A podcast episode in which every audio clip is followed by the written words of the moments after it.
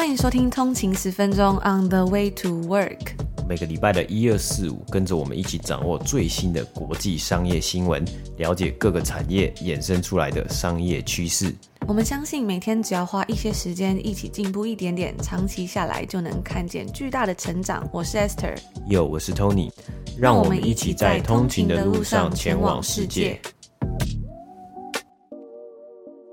大家早安，今天是一月六号，星期五，欢迎回来通勤十分钟。大家早安。那时间过得很快嘛，很快就来到这个二零二三年第一个礼拜的礼拜五了。然后我看台湾明天好像也要补班嘛，所以嗯，大家明天补班加油。很快的，我看今年的过年呢、啊，好像算是比较早嘛，嗯、所以应该也可以很快来期待一下过年的年假了。嗯，因为我看好像过年这个小年夜好像是一月二十号嘛，所以其实是一月的第三个礼拜。那我们很快的，其实一月第一个礼拜也快过完了，再一下子呢，好像就诶、很快就可以就是放年假了。今年真的特别过年，好像是过得特别的早啊，就一月二十几号就已经要过年了。嗯，然后来到新的一年呢，我这几天就开始撕日历了。不知道我们通勤族也真的都开始撕每日一鼓励，还是你有忘记撕，记得要开始可以打开去撕了。在每一天呢，我们都有介绍不同的公司嘛。然后在这个礼拜的节目呢，我们也都有就是作为呃这个节目的节目表，每天呢都照着这个日历上的公司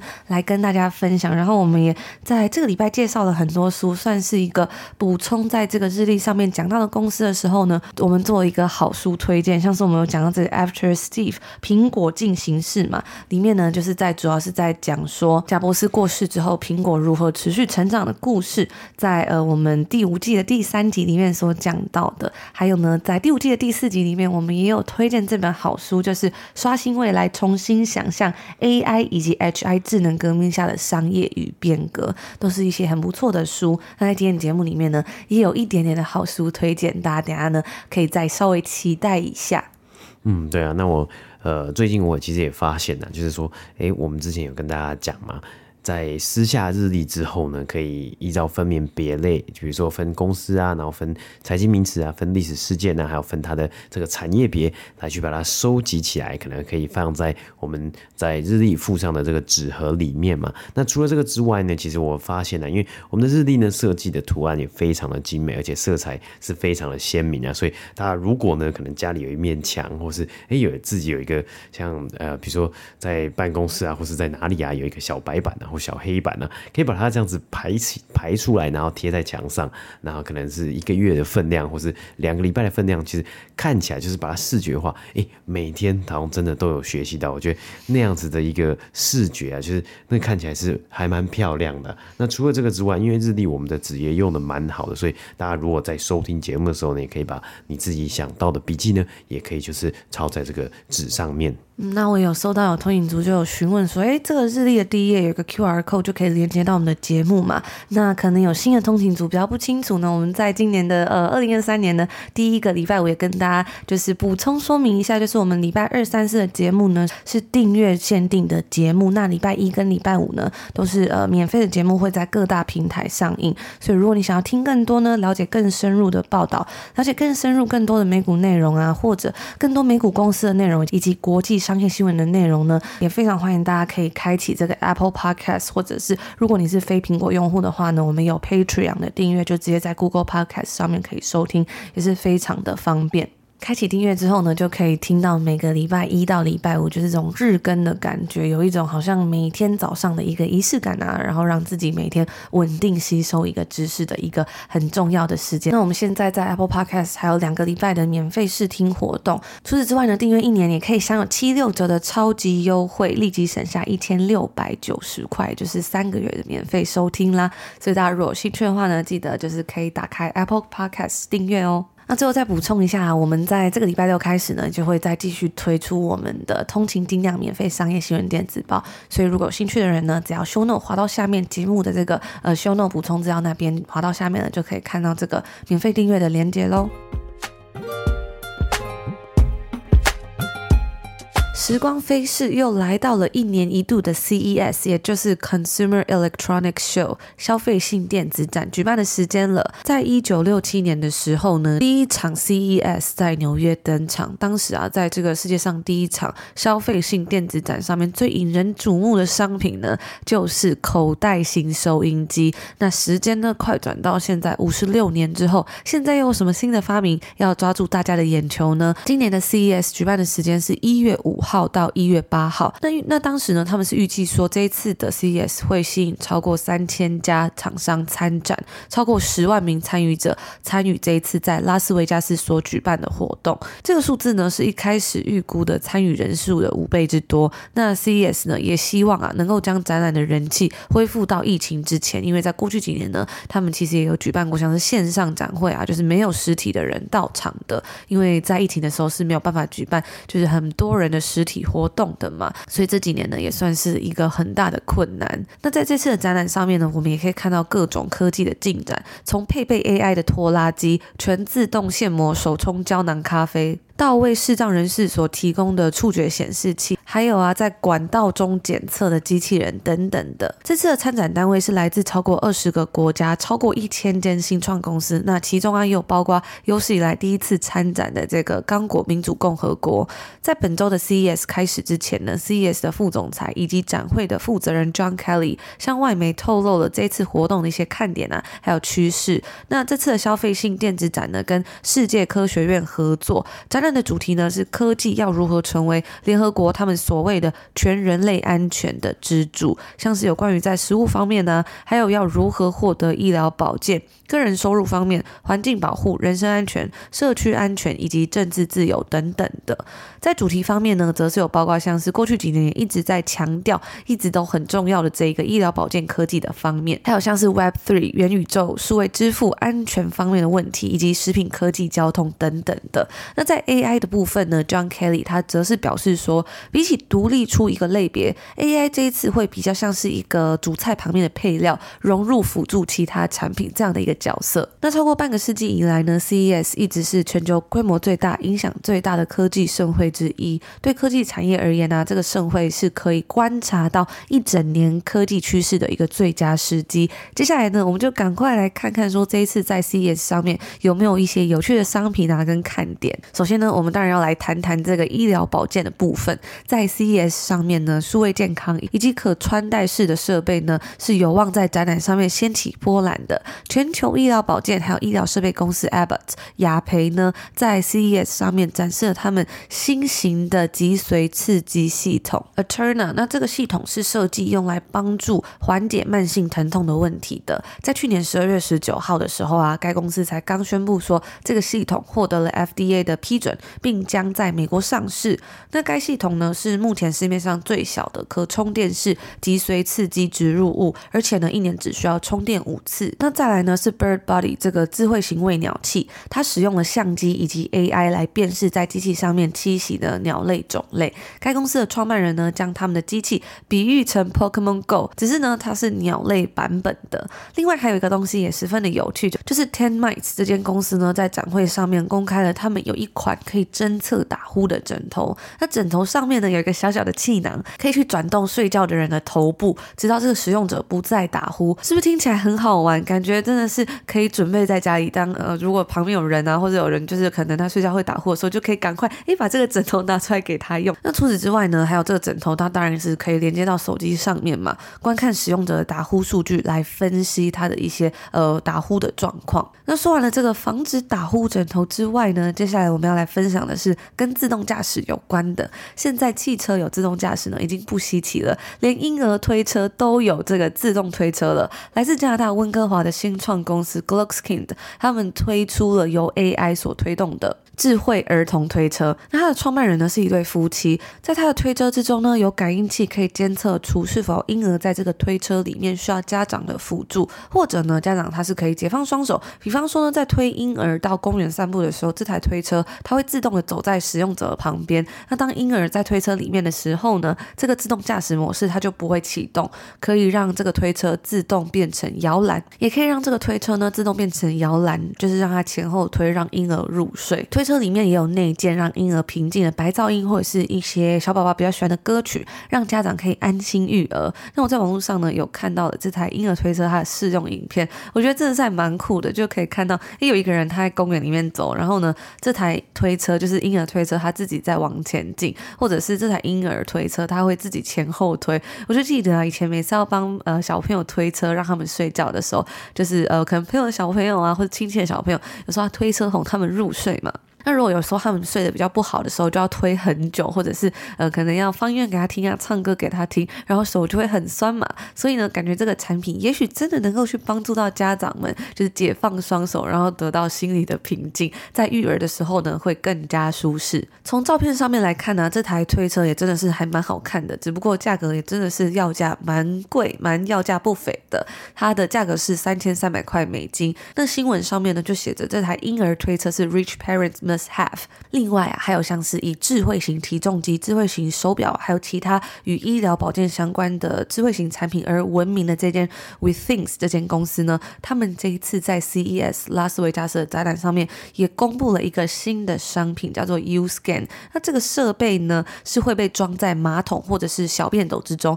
很简单的就可以去搜集并分析尿液，来检测月经、维他命 C 的水准，或者是呃其他的健康指标。这个产产品的推出呢，也让大家感到十分的惊奇，因为呢，这个市场啊，其实是一个还未还没有被满足的市场。推出了这个 U-Scan 之后呢，就不用再担心说，诶，在做健康检查时候呢，要很麻烦的用纸杯去搜集尿液，或者是弄乱试纸这样子的情况发生。然后呢，这个 U-Scan 会与该公司的 App Healthmate 直接同步，就可以很轻松的看到最新的数据追踪，感觉真的非常的方便。因为每次在做健康检查的时候，有时候好像都会手忙脚乱的嘛，不只是呃要就是做健康检查的人啊，或者是要去呃收集这些资料然后做检测的人，那现在他们推出这个 U-Scan 之后呢，就是非常简单，只要在呃马桶里面，他们就会自动收集尿，液就不用把它再弄到纸杯里面呢，担心你要弄到手要洗手什么的，然后就可以直接连接到手机里面。听起来呢，真的是一个还蛮创新又很方便的发明。因为以往为了要分析尿液，都会需要一些医疗设备跟环境，然后来执行一些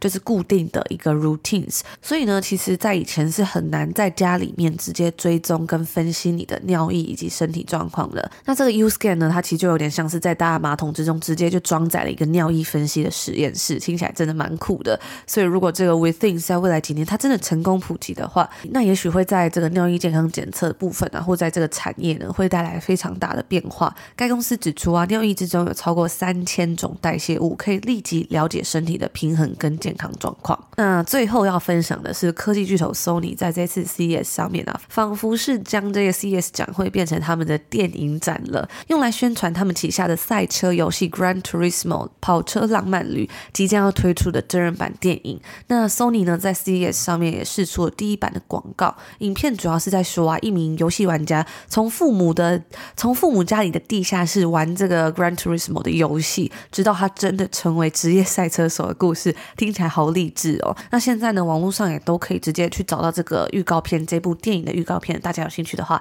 可以去看看。奥兰多·布鲁呢，也是这个电影的主演之一。那这次 Sony 在 CES 上面呢，就是举办他们的电影展，其实啊，也是象征这家科技巨头，他们将今年的重心呢，都放在了娱乐的部分。而且 Sony 也正在制作十部跟他们自己旗下游戏相关的电影系列，其实还蛮让人期待。那以上就今天来跟大家分享今年二零二三年最新的这个 CES 的一些活动上面呢，有没有什么样的新趋势以及看点？那在今天的每日鼓励的内容之中呢，我们提到的是今天是一月六号嘛，我们提到的是 Facebook 的母公司 Meta Platforms，那也算是一间大家耳熟能详的公司啊，几乎呃大家的生活呢，可能很多人的呃日常生活，都一定要用到的 App，包括 Facebook 啊、Instagram 啊，或是 Facebook Messenger 讯息啊，或是 WhatsApp 的聊天软体嘛，那取名。成为就是改名为 Meta 呢，也开始进入了 Mark Zuckerberg，呃，这个算是 Meta 或者脸书的创办人 Mark Zuckerberg 的下一步计划及下一步野心，那就是进军元宇宙 Metaverse。但目前呢，我们看来好像还是烧钱，就是呃花很多钱在投资在这个领域当中，没有看到实质的回报，可能还是在早期的阶段呢。不过最近也有蛮多的新闻呢，关于脸书的本业啊，就是他们的收入主要来源数位广告嘛。我们在昨天的节目也有提到，脸书呢和 Google 在去年，呃，是近十年以来，在二零二二年呢，首度在美国市场的数位广告花费低于。五十 percent 呢，等于说就是说，哎，在先前呢，过去这个非常多年，呃，有非常多年的时间呢，这个美国市场上面呢，如果只要是数位广告的花费啊，有一半呢都会去花在脸书或者是 Google 的平台上面呢。那在二零二二年呢，看得出来也有更多的竞争者出现了，市场的选项变多了，哎，可以下广告的地方变多啊，基本上是类似的这样子的概念呢。而脸书呢，在苹果的隐私权更新之后呢，二零二一年、二零二二年的，营收开始受到影响吗？呃，这个脸书或者脸书母公司 Meta 人，他们提到啊，受到苹果隐私权更新的这个算是影响呢，至少会影响他们该公司二零二一年八 percent 的营收。那在本周二零二三年第一周呢，最新的消息也指出，爱尔兰的 Data Protection Commission 啊，中文翻成应该算是数据保护委员会呢，将对 Meta 开罚，总计呢罚金换算美金啊是超过了四亿美元呢、主要的原因呢，就是 Meta 旗下的 Facebook 和 Instagram 呢，在用户注册新账户的时候呢，他们需要使用者同意，让该公司进行所谓的行为定向广告 （Behavior Advertising），也就是使用者呢。一定要同意啊，让 Facebook 还有 Instagram 使用他们在呃，就是这些使用者在该平台上面浏览的行为来去做广告，才能就是好成功的注册账号去使用这样的社群媒体啊。而这个部分呢，包括爱尔兰以及欧盟相关的监管单位，他们认为啊是触犯到了欧盟相关的隐私权法律嘛。那加上呢，Meta 的欧洲总部啊，它是设在了爱尔兰的都柏林啊，因此呢，这次是由爱尔兰的单位来开罚，而 Meta。的部分呢，他们当然是这个公开的这个发言呢，是表示他们反对这一次的惩处啊，并且呢是提到他们会针对这个案件来上诉。那这一来一往啊，可能又会花上好几年的时间。如果最后呢，就是哎，Meta 上诉不成，决定啊这个算是处罚的这个罚金的决定被接纳的话呢，很有可能呢就代表着使用者可以啊选择不要让 Meta 掌握在 Facebook 啊或是 Instagram 上面的浏览资料，并且呢好。最重点就是它不会呃，因为有这些浏览资料，然后被针对使用者被针对这些行为呢来做打广告。那如果最后到这样的情况啊，势必呢会去影响到目前 Meta 的核心商业模式，就还是在他们这个数位广告上面呢、啊。那这一次的罚款呢、啊，超过四亿美金嘛，有两亿一千万欧元呢是针对于脸书，那一亿八千万欧元呢是罚在 Instagram 上面。在二零一八年的五月啊，GDPR 呢全名为 General Data Protection Regulation 呢，在欧盟生效，让欧盟的监管单位呢能够以一间公司年营业额至多四 percent 的金额来去开罚，来去做这个罚金嘛。那也让很多的单位啊有更多的立足点来去审视或是监督这些科技公司在隐私权和数据使用上面是否符合法规。那当然，呃，这其中啊，包括 Meta 他们自己也有提出来说，诶，他们。觉得其实他们所作所为呢，也都是符合呃目前的规定的，所以还是有一些值得辩论或者值得讨论的一些地方啦。那虽然有了这些规定呢，其实也没有强制说，哎，要脸书或是 Instagram 呢，一定要征求使用者同意，哎，要使用者同意才能用他们的数据去打广告。一直以来呢，Meta 也是可以让使用者呢自动的关闭他们公司的个人化追踪使用者去这个使用其他网站啊，或是其他。App 浏览记录的这种广告。但是啊，使用者在 Meta 的自自己的平台，像是在 Meta 的 Facebook 啊，或是 Instagram 上面呢，并没有这样的选项，说我可以关闭，说你要这个他在这些平台上面活动啊，诶，关闭对于针对这些这个呃浏览资料啊，或是浏览记录的广告呢，可以来关闭啊。举例来说呢，他可能会观察，诶，今天这个使用者，你这个使用者今天对哪些贴文有所互动，有留言，有按赞，或是在 Instagram 啊看了哪些影片，然后呢，他就针对了你这样子这些的喜好，还有这些的行为呢，去投放相对应的广告来去给你啊。那这也是 Meta 目前核心商业模式的重要秘诀嘛。透过这些数据、这些行为、这些资料呢，让下广告的厂商得到更精准的结果和一定的回报。在去年截止于九月三十号的九个月之中呢，Meta 的广告收入啊是。达到了八百三十亿美金，而有将近四分之一啊是从欧洲地区而来的。那北美市场当然，呃，这个这算是这个数字的。欧洲地区当然还不是 Meta 最主要的这个呃营收嘛。其实北美市场的这个广告数字啊，广告的金额一直也都是非常的高。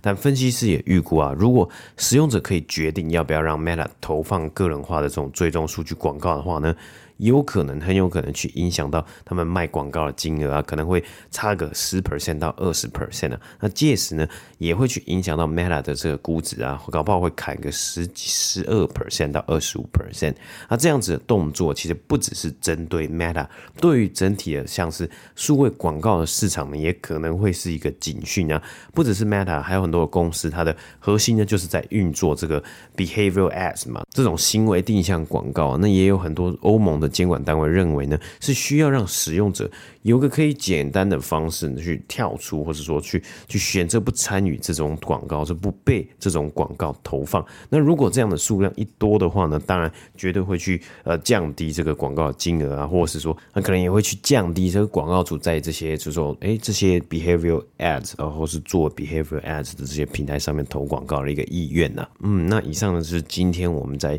这个分享这个日历内容嘛，那日历。内容这个一个延伸的新闻，我们会去找。哎，今天如果每日一股历上面呢是讲到什么样的公司呢？我们会去找相关的新闻，最新的新闻来给大家做补充。那除了这个之外呢，其实在本周啊，我们也陆陆续续介绍了，呃，每天都有介绍。哎，依照这个每日一股历上面的这个公司介绍来去跟大家做呃更多的补充，以及呢一些补充资料的推荐呢。那我有跟大家说，其实我蛮希望，所以在每一集或是在介绍很多公司的时候呢，其实可以跟跟大家推荐一些可能是书啊，或是影片啊，或是访谈啊，或是文章，来让大家呢，如果有兴趣的人呢，想要更了解这些公司的呃通勤族呢，可以去有更多地方呢来去观看，或是来去自己去学习嘛。那今天也不例外啊，今天我们跟大家分享的呃，最后呢，跟大家推荐一本书籍呢，它的叫做《后脸书时代》。那因为其实脸书或是我们现在叫 Meta，它其实它有。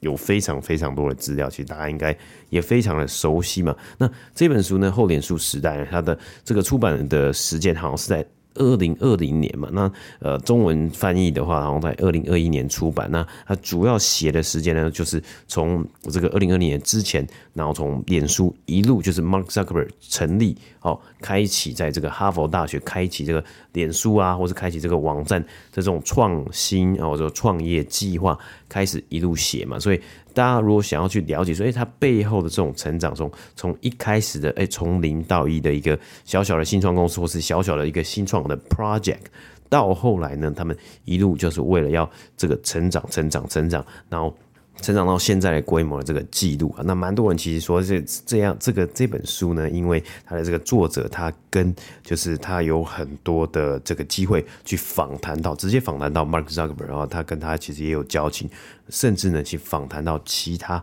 与脸书有关的这个高层啊，所以他更多的呢其实就是去记录啊这脸书一路以来的这些资料啊，有的人会说他可能有一点点偏颇，就是有点偏袒。Mark Zuckerberg，因为他跟他有交情，但是呢，我觉得作为说，哎、欸，想要去了解哦，想要去知道脸书它这个一路以来在呃之，变成 Meta 之前的所有的一些呃内容啊，或者所有的成绩，或者说所有的一些结果，呃，可以去了解这本书，可以去找这本书来看看。那就在这边推荐给大家《厚脸书时代》这本书。以上呢，就是我们今天要来跟大家分享的所有消息啦。那目前的这个二零二三年每日一鼓励呢，还有最后的少数现货，可以让大家加购。有兴趣的人呢，一样我们把表单链接放在 show note，大家只要呃点进去，只要这个表单还能够填写，就代表它是还可以做购买的哦。那我们就在这边祝福所有的通勤族，今天星期五有一个愉快的开始，美好的一天。然后明天如果需要补班补课的话呢，就是明天也继续加油。那我们就下礼拜见喽，下周见，拜拜。拜拜。